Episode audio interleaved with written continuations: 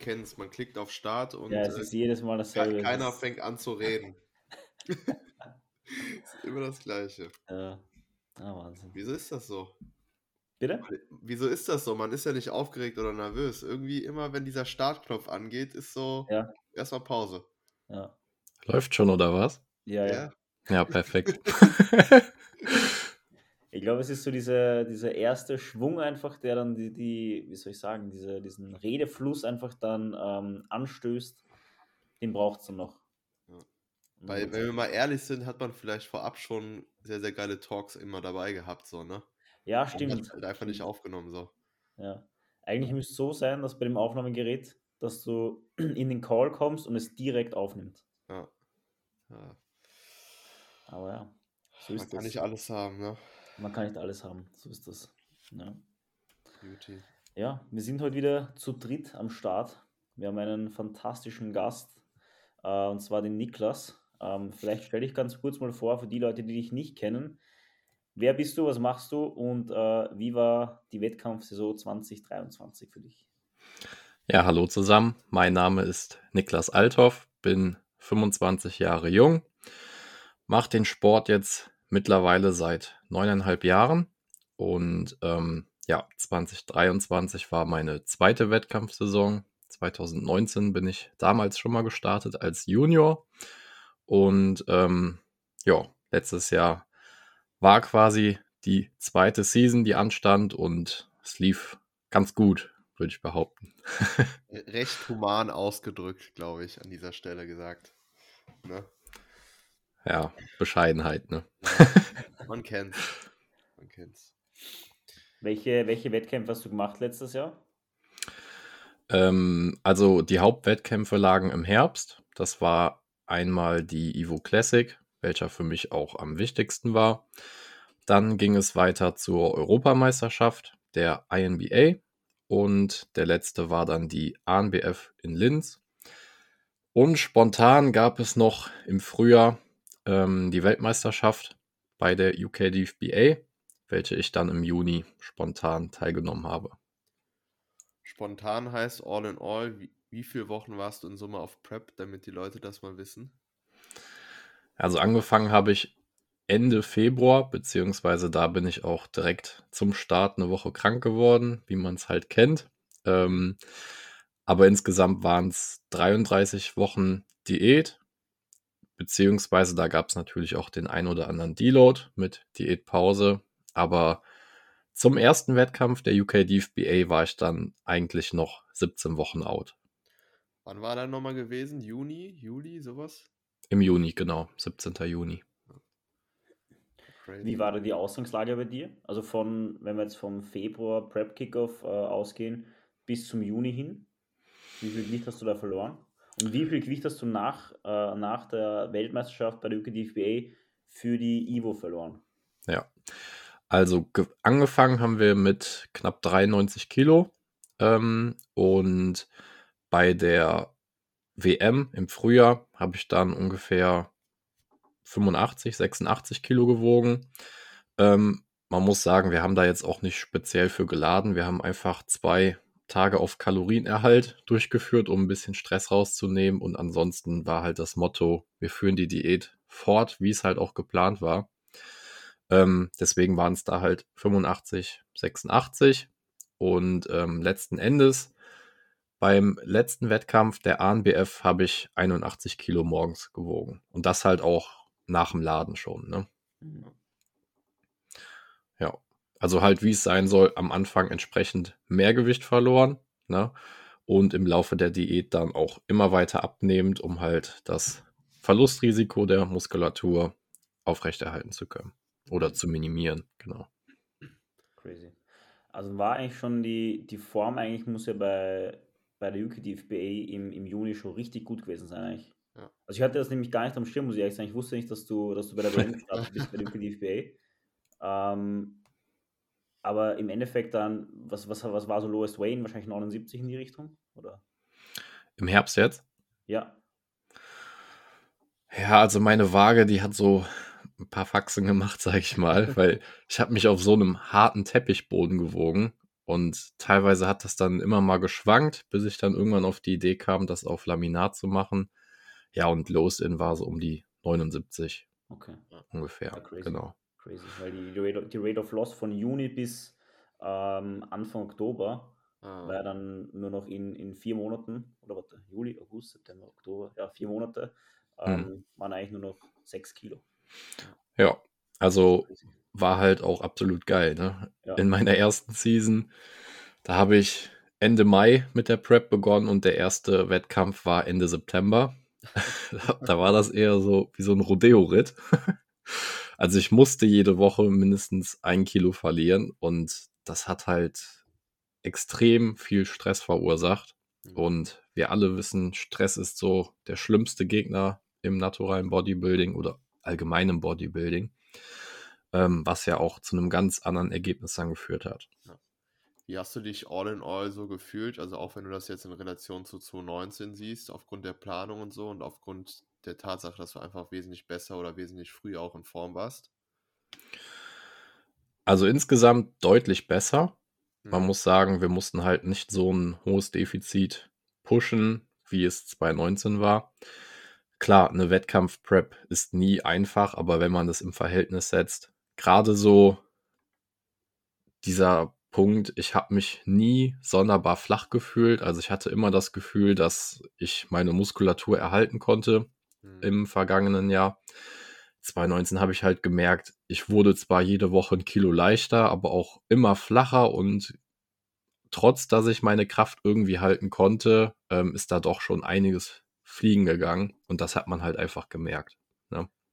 Und das war dann halt auch äh, ein Druck, nicht nur bezüglich auf den Zeitplan, sondern auch so, man merkt, es erzielt nicht das Ergebnis, was man sich eigentlich erhofft hat.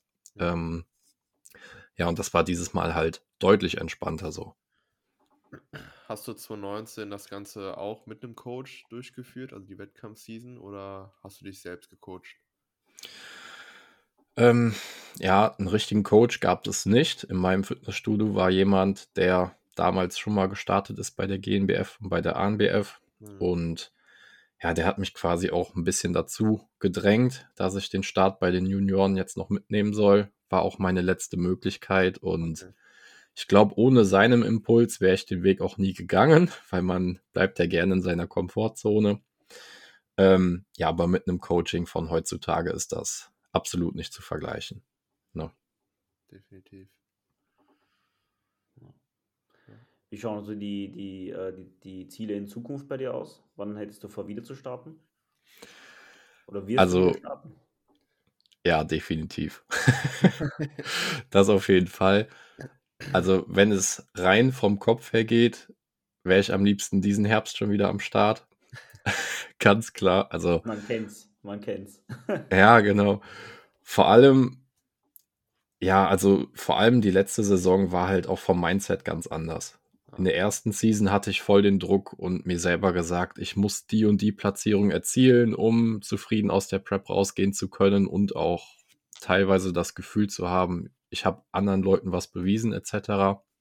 Klar, ich wollte letztes Jahr auf jeden Fall den Klassensieg holen, ja, aber ich habe den Prozess selber deutlich mehr genossen, was halt auch das Stresslevel extrem reduziert hat und ja, man muss sagen, ich habe den Sport deutlich mehr gefühlt wie davor und das hat sich halt auch nach der Prep über äh, ja, fortgeführt und ähm, ja, es läuft wirklich produktiv. Ich weiß aber auch, dieses Jahr Herbst wäre auf jeden Fall nicht sinnvoll, weil ich möchte nicht nochmal so ähnlich aussehen, wie ich schon mal ausgesehen habe. Deswegen wird es frühestmöglich Herbst 25. Sag niemals nie, wie viel Kilo über Stage Weight bist du denn aktuell? Ähm, 10,5 Kilo, Ja. was eigentlich ganz okay ist. Also wir haben wirklich die Post-Prep sehr kontrolliert und produktiv genutzt. Mhm. Der Fabian meinte auch, gestern haben wir zusammen Beine trainiert, der meinte auch, krass, wie ich aussehe für über 10 Kilo äh, Stage Weight. Also da scheint schon was hängen geblieben zu sein. Aber ja, ich sag mal so, wir haben halt auch höhere Ziele und da bedarf es noch ein bisschen mehr Fleisch. Aber ist ja Ich denke, gut. so, so ein Jahr ist absolut Minimum. ja. Also ein Ja, Jahr ist so. Weil jedes Jahr zu starten ist halt, ja, außer du hast die krasseste Genetik überhaupt äh, oder bist Teenager. Aber ansonsten macht das meiner Meinung nach wenig Sinn. Ja, so A, der Aufbauprozess dauert halt lange, ne? Aber auch hormonell. Also man braucht ja erstmal eine gewisse Zeit, bis man wieder auf einem relativ normalen Level ist und sich erholt hat. Und ich finde es auch immer wieder interessant, wenn man dann mal spontan einen Tag Defizit einplant, dass gewisse Nebeneffekte deutlich schneller zurückkommen, wie wenn man jetzt mal länger in der Offseason war. Ne? Also das merkt man dann doch schon. Und deswegen könnte ich mir auch nicht vorstellen, back-to-back eine Season zu machen. Weil wir letzte Woche schon drüber gesprochen hatten, also Markus und ich an dieser Stelle die Frage an dich. Hast du das Gefühl, du bist auch so, also wirklich wieder auf dem hormonellen Level, wie du letztendlich vor der Prep warst, beziehungsweise bist, sage ich mal in Anführungszeichen, über den Berg? Komplett glaube ich nicht. Also so ein ganz kleines bisschen fehlt da schon noch, aber ich muss sagen, es hat sich relativ schnell eingependelt. Also so nach drei, vier Wochen waren vielleicht 70, 80 Prozent wiederhergestellt und ich Mhm. würde sagen, ich bin jetzt so bei 95 ungefähr. An welchen Markern machst du das jetzt noch fest, dass du jetzt noch nicht bei 100% bist? Oder welche, welche Struggles hast du generell gehabt post-Prep? Ja, Marker ist schwierig. Das ist so ein subjektives Empfinden, ne, wenn man überlegt, wie fühlt man sich sonst etc. Ähm, ich muss sagen, Struggles waren vor allem am Anfang natürlich gegeben, dass man bei entsprechenden Kalorien auch sagt, hier höre ich jetzt auf. Ne? Also Daniel und ich haben es halt so abgesprochen, dass wir die ersten Tage halt recht offen lassen, Richtung 6, 7K war da kein Problem. Und dann haben wir aber halt auch gesagt, okay, wir setzen jetzt hier erstmal den Deckel bei knapp 3600 Kalorien und damit habe ich ja immer noch einen ausreichenden Überschuss. Und ich bin tendenziell erst recht in der Offseason jemand, der recht schwierig auf seine Kalorien kommt. Und ich musste mich mit den 3600 so abbremsen. Das ist nicht mehr normal. Also, das ist echt gestört. Vor allem hat man dann ja auch Bock auf gewisse Lebensmittel, die jetzt nicht so fettarm sind, etc. Ne? Und da hast du das halt beim Frühstück, wenn du willst, schon weg. Ne? Das war so mit der größte Struggle, muss ich sagen. Thema Sättigung, Post-Prep ist ein schwieriges Thema, ne?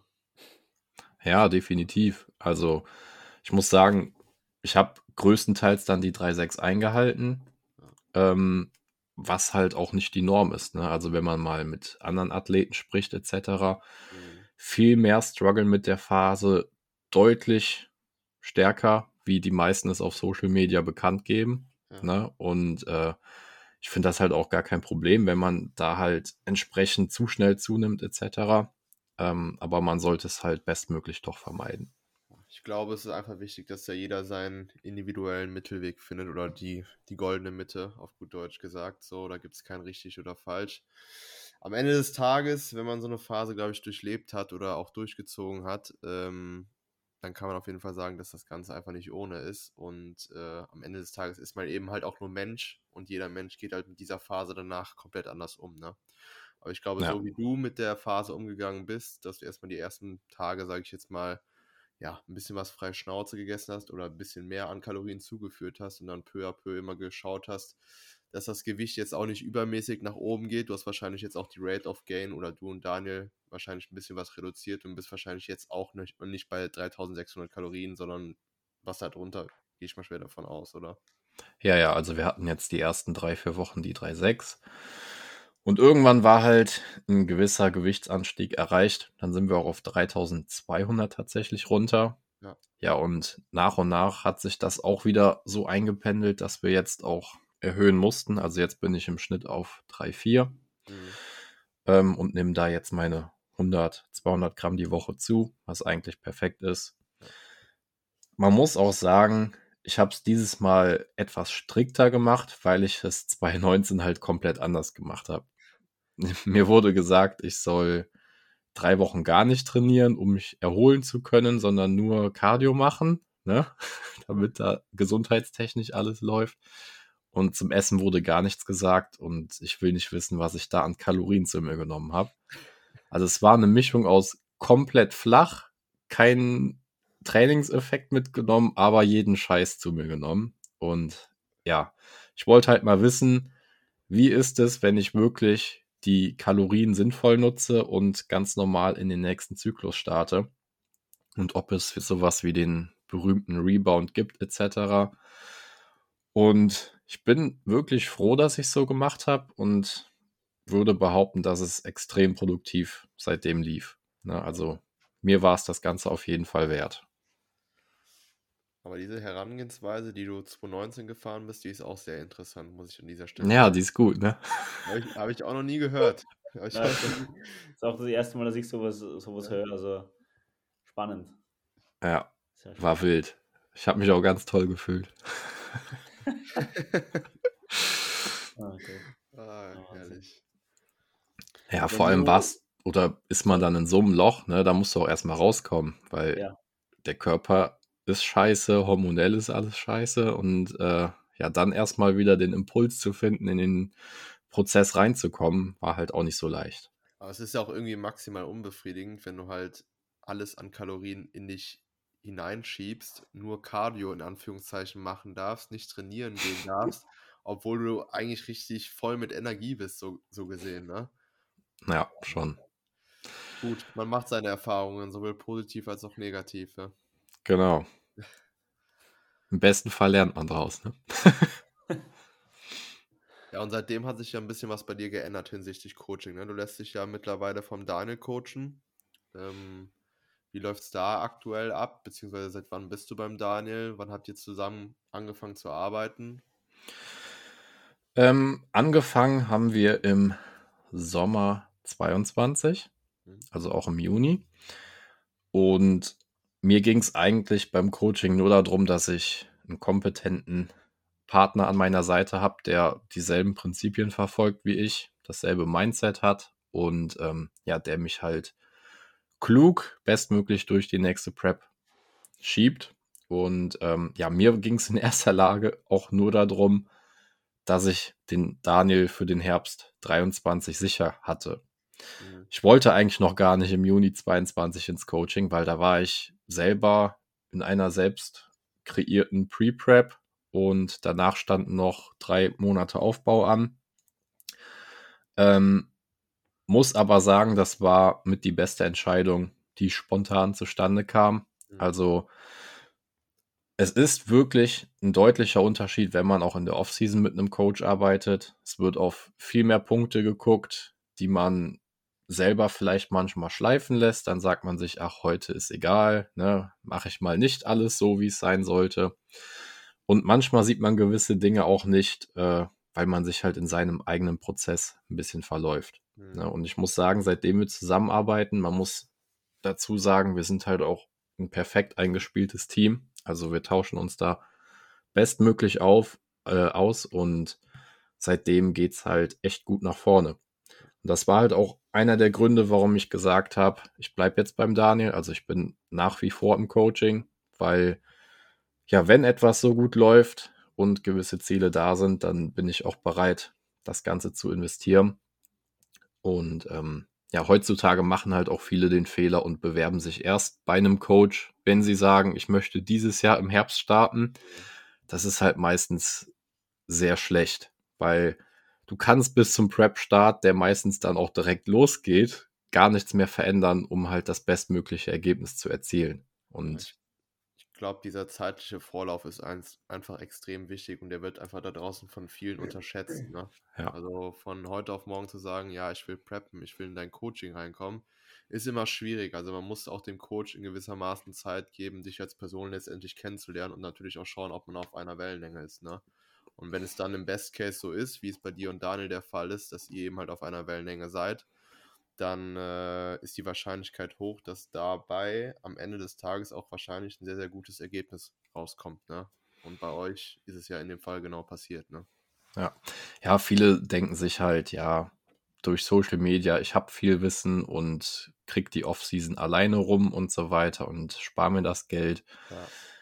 ja, aber oft sind das so Kleinigkeiten wie die gewisse Routine, die optimiert werden kann, etc. Und auch die Vorlaufzeit ne, mit einer Pre-Prep etc., was halt ein ganz anderes Ergebnis erzielen kann, wie wenn man sich ein Jahr später erst bewirbt. Ne? Also das ist schon ein deutlicher Unterschied, der dann da rauskommt. Ja, vor allen Dingen auch, wenn du eine Person hast, die das Ganze nicht nur durch Theorie belegen kann, sondern eben auch durch die Praxis, indem es halt selber Ja. diese Zeit durchlebt hat. Ne? Das ist, glaube ich, einfach enorm wichtig, weil viele strahlen da einfach draußen immer mit theoretischem Wissen, aber Praxiserfahrung haben die allerwenigsten. Ne? Ja, definitiv. Markus, was ist los? Wie fühlst du dich Ich fühle mich nach fantastisch. der Lower Session? Der Leg Erschlagen kickt. Von der, von der Leg Session, aber sonst großartig. Ja. Würdest du, würdest du nächstes Jahr dann wieder in der Classic Physik starten? Oder käme, käme für dich eine, eine, ein Klassenwechsel in Frage? Also ursprünglich war ich nur Bodybuilder, 2019 schon. Und damals war es ja auch so, dass die Classic Physik, also ich habe mir die ehrlich gesagt gar nicht angeguckt. Klar, Enhanced ne, war das in aller Munde, aber im naturalen Bereich, da haben teilweise Leute gewonnen, die fast keine Muskulatur hatten, die weder komplett lean waren. Und von daher habe ich immer gesagt, das interessiert mich gar nicht.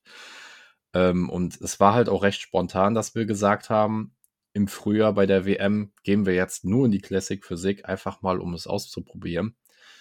Auf der einen Seite durch den Andreas Anane, der 2022 halt schon bei der Classic den ersten Impuls gesetzt hat, dass es dann doch Richtung Muskulatur, Linie und Härte gehen kann. Hat dann halt auch dazu geführt, dass ich gesagt habe, komm, wir machen das Ganze. Alleine der Trip in die UK, ne, also jeder, der mal bei der UK DFBA war, ich glaube, Markus kann es bestätigen, das ist es absolut wert. Also mega geil, das ganze Feeling. Und ja, dass ich dann da sogar Vize-Weltmeister wurde, hat dann schon gezeigt, dass es schon eine passende Klasse für mich sein könnte. Und deswegen haben wir auch im Laufe der Zeit gesagt, wir legen den Fokus im Herbst wirklich auf die Classic. Und ja, grundsätzlich sehe ich mich auch in Zukunft auf jeden Fall in der Classic. Ich finde, dass die Klasse sich deutlich wandelt und dass, ja, wie gesagt, es da immer mehr Richtung Muskelmasse, Härte, aber halt entsprechend auch mit dem Faktor auf die Linie und ein entsprechendes Posing geht, was halt, ähm, ja, deutlich vielversprechend ist für die Zukunft. Ich hoffe, dass das Angebot an Profi-Shows etc. dort deutlich ausgeweitet wird. Was halt auch so mit einer der Probleme ist für die Zukunft. Ne, also ich habe jetzt bei den Amateur-Shows erfolgreich teilgenommen und werde jetzt nicht nochmal im naturalen Bereich bei der Amateur Classic Physik starten. Das Profi-Angebot ist aber aktuell ein bisschen Mangelware. Na, da gibt es vielleicht eine PNBA Richtung Amerika, wo aber halt auch andere Faktoren leider eine große Rolle spielen. Und die andere Option wäre dann halt, wenn man Richtung NPC geht in der Klasse. Und dafür braucht man noch ein bisschen Fleisch. Also grundsätzlich, man weiß nie, was sich bis dahin entwickelt. Ne? Also auch Richtung Evo Classic, vielleicht wird da irgendwann mal eine Pro League angeboten oder das Ganze weitet sich immer mehr aus. Aber Stand jetzt ist der Plan, Richtung NPC in der Classic zu gehen und im Bodybuilding dann halt die Netty Season zu machen. Okay, sehr cool. Magst du vielleicht kurz, äh, kurz mal darauf eingehen, weil äh, die Classic Physik ist ja doch die, die neueste Klasse eigentlich, die es überhaupt gibt, also sowohl im Enhanced-Bereich als auch bei, bei Nettis, ähm, wo da der Unterschied liegt bei Classic Physik und Bodybuilding. Also auf was wird jetzt da bei Bodybuilding mehr Wert gelegt und was bei der Classic Physik, die vielleicht jetzt noch nicht so viel Ahnung haben, was, äh, ja, wo, wo da der Fokus liegt bei Classic. Ja, also es unterscheidet sich alleine am Trunk. Ähm, in der Bodybuilding-Klasse ist der schon deutlich enger geschnitten, sprich man sieht auch noch mehr vom Gluteus und ähm, in der Classic ist der zu, zum Teil oder überwiegend einfarbig, also man muss einen schwarzen Classic Physik Trunk tragen. Ähm, und eigentlich solche Unterschiede im naturalen Bereich gibt es da gar nicht im Extremen. Ne? Also wir alle haben begrenztes Muskelmasseaufbau Kontingent, von dem wir erzielen können. Ähm, deswegen auf naturaler Ebene, wenn man ein guter Classic-Athlet ist, ist man in der Regel auch ein guter Bodybuilding-Athlet.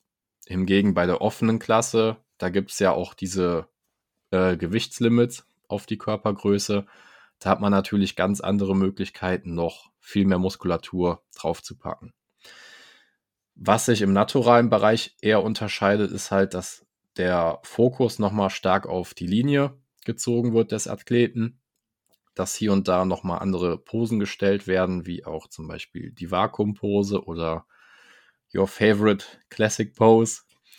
Ähm, und dass da halt auch so Sachen wie die Kür nochmal besonders hervorgehoben werden. Na, ne? also sie repräsentiert quasi das gesamtkünstlerische Bild aus Posing, Muskelmasse, Härte und der entsprechenden Präsentation.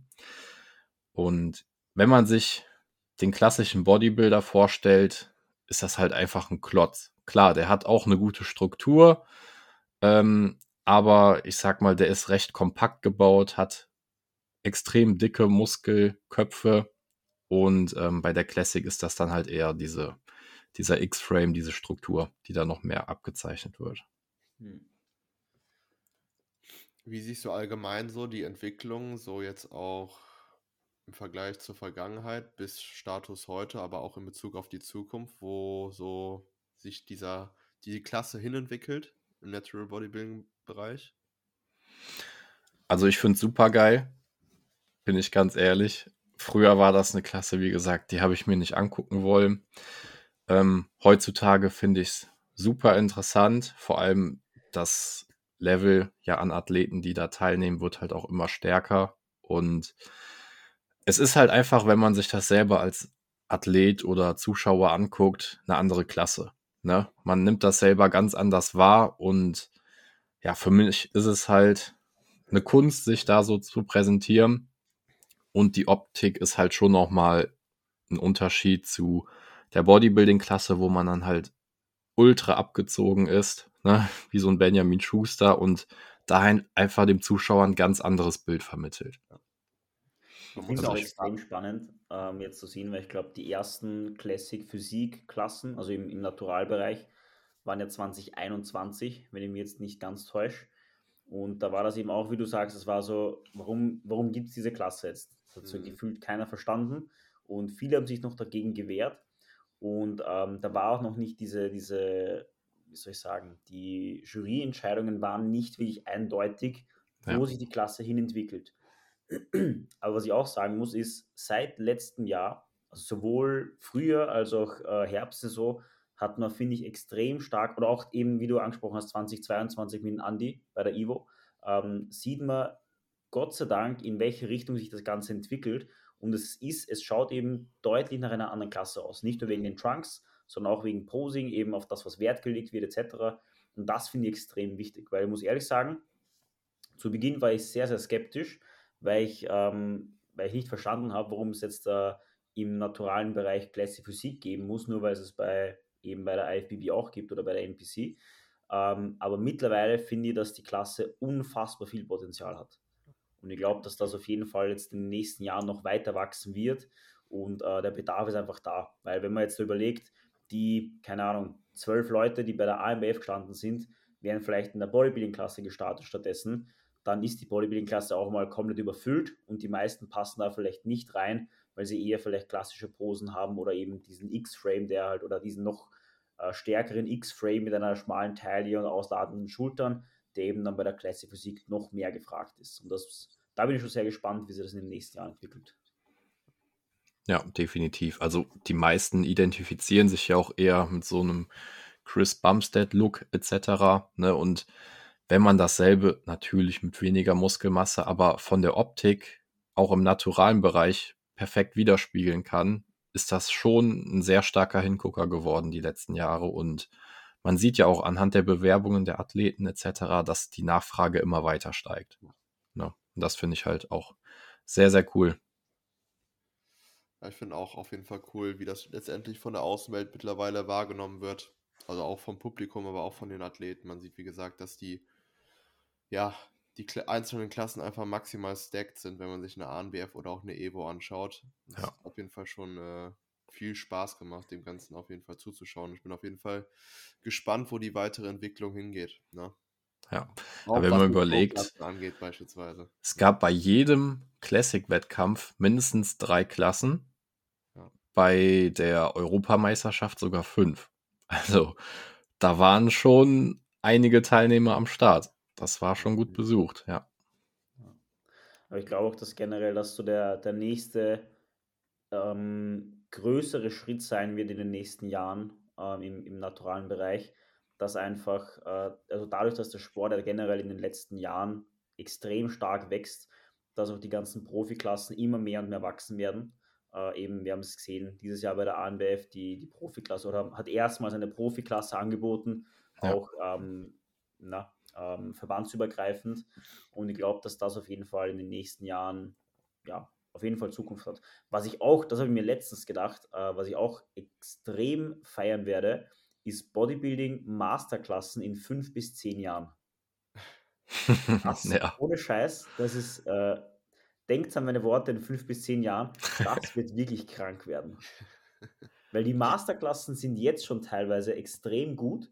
Ja. Und die Leute, die jetzt eben in diesem Fitnessboom einfach nochmal mitschwimmen, die nächsten fünf bis zehn Jahre, die werden so richtig krank ausschauen. Auf das freue ich halt, richtig. Das ist halt die Frage, ob die Leute auch tatsächlich noch diese nächsten fünf bis zehn Jahre mitnehmen. Ne? Hundertprozentig. Hundertprozentig. Die Leute wird es immer geben. Weil du hast ja die Leute, es gibt ja jetzt auch schon 40, 50-Jährige, die eben nicht so krass in diesem Fitnessboom sind oder waren, weil das Wissen jetzt ist ja auch noch viel, viel besser als eben vor 20 Jahren. Ja. Und wenn du jetzt eben eine Person hast, die, keine Ahnung, vor fünf Jahren äh, gestartet ist und jetzt noch 15 Jahre weitermacht, viel Spaß. Ja, generell das Level, ne, ist ja komplett surreal geworden. Also früher hast du mit Glutstreifen ganz sicher eine Top 3 gehabt, wenn nicht sogar sofort gewonnen. Heutzutage mit Glutstreifen vielleicht bist du gar nicht in den Top 10. Ne? Also da haben Leute teilgenommen, die haben damals mal eine GNBF gewonnen und sind nicht in die Top 10 gekommen. Die haben dann auch erstmal komisch geguckt. Ne? ist halt einfach krank, was hier passiert, aber ich finde es auch total cool. Also es gibt teilweise 18-Jährige, die sehen unfassbar aus. Da frage ich mich, was habe ich die ganze Zeit falsch gemacht oder mache ich immer noch falsch? Ähm, aber gerade diese Entwicklung, wie sich jeder gegenseitig pusht und ähm, ich finde auch, die Entwicklung ist dahingehend so, dass man nicht immer mehr ein Gegeneinander hat und alle als Konkurrenz sieht, sondern man sieht immer übergreifender, dass man sich gegenseitig pusht, jedem das Beste wünscht und auf seinem Weg begleitet und dadurch wachsen halt alle maximal und das finde ich mega, mega cool an der Entwicklung, die aktuell stattfindet. Absolut. Das ist auch der Grund, wieso ich sage, dass Bodybuilding eigentlich keine Einzelsportart ist. So, man schweift irgendwie mit allen zusammen, man weiß, irgendwie sind alle gleichermaßen am Leiden, der eine mehr, der andere weniger, aber am Ende des Tages gehen halt alle diesen einen Weg. Ne? Und wenn man sich da angeht, so irgendwie unterstützen kann, damit man am Ende des Tages wirklich zum Ziel kommt, das ist schon sehr, sehr geil. Ne? Das hat dann irgendwie was familiäres, auch wenn die Wettkämpfe und sowas anstehen, so die Zeit, müssen glaube ich nicht drüber schnacken, äh, wie Absolut, ja. uns alle war. Ne? Ja. ja. Sonst säßen wir auch nicht hier. Ne? Wir haben uns ja auch über die Wettkämpfe kennengelernt. Ne? Ja, ist so.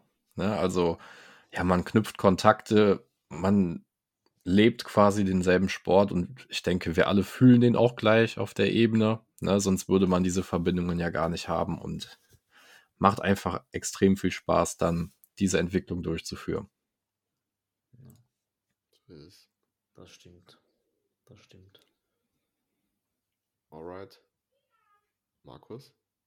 Dennis? Markus, lebst du noch? er sitzt noch. Ich ja. glaube, dem ist nichts hinzuzufügen. Ja, ich denke auch. Ich denke auch. Ja. Wann plant Weil, ihr denn das nächste Mal zu starten? Ah, das ist eine gute Frage. Ich habe jetzt äh, heute, heute im Gym darüber geredet und ähm, also für mich das, der, früheste, der früheste Zeitpunkt, um wieder zu starten, wäre 2026. Mhm. Wobei ich auch da sagen muss, auch das, da ist die Voraussetzung, dass ab heute eigentlich alles perfekt läuft. Ja. Und ich bin jetzt schon eigentlich eher mit dem Gedanken bei 27 oder später, weil ähm, also ich feiere den Sport extrem und ich würde am liebsten jedes Jahr preppen, weil ich es einfach, äh, die, die Prep an sich kann ich einfach super gut genießen und ja. mag die Zeit einfach sehr. Äh, und vor allem die, die Zeit auf der Bühne oder die ganze Wettkampfphasen, das ist äh, crazy, wie, wie sehr mir das taugt. Aber ähm, ich bin mir halt bewusst, dass ich jetzt nicht die aller, allerbeste Genetik habe und einfach ähm, sehr, sehr viel Zeit auch reinstecken sollte in äh, Verbesserungen. Und äh, ja, die Zeit werde ich mir nehmen. Sagen wir so. Nicht verkehrt, ja. We will see, ne? What the future ja. brings. Was steht bei dir an, Dennis? Schwierige Frage. Also ich werde mich erstmal vermehrt die nächsten ein, zwei Jahre auf das Coaching-Dasein konzentrieren. Aber ich gehe immer schwer davon aus, dass dann wahrscheinlich 2026 im Herbst angepeilt ist. Es sei denn, es kommt irgendwie ein Umschwung und ich starte dann auch doch Herbst 25. Man weiß ja nie. Ne? Vielleicht tauschen wir auch. Ich starte im Herbst 26 und du 25. Und wir machen einfach beide beides. Ja, genau. Ja, ich meine, man kann immer planen und hoffen. Ne? Letzten Endes kommt das Leben dann doch immer anders, wie man sich alles gedacht hat. Man muss halt einfach den passenden Zeitpunkt für sich finden, bis dahin das Bestmögliche rausholen und den Rest kann man eh nicht beeinflussen. Ne? Der Sport muss in das Leben passen und nicht andersrum. Ne? Definitiv, so ja. Das ist, das ist, glaube ich, ganz, ganz wichtig. Ja. ja. Alright, dann würden wir an der Stelle die Episode beenden. Niklas, für die Leute, die dich äh, noch nicht verfolgen, wo kann man dich finden und äh, deinen weiteren Werdegang und Weg äh, mitverfolgen? Also aktiv bin ich auf Instagram mit dem Namen The Classic-Wesp. ähm, ja, hat halt irgendwann dazu geführt. Classic ist, glaube ich, selbsterklärend und Wesp einfach wegen der schmalen Taille. Fand ich ganz passend. Gefühlt, und gefühlt keine Taille. ja, oder auch gar keine, genau.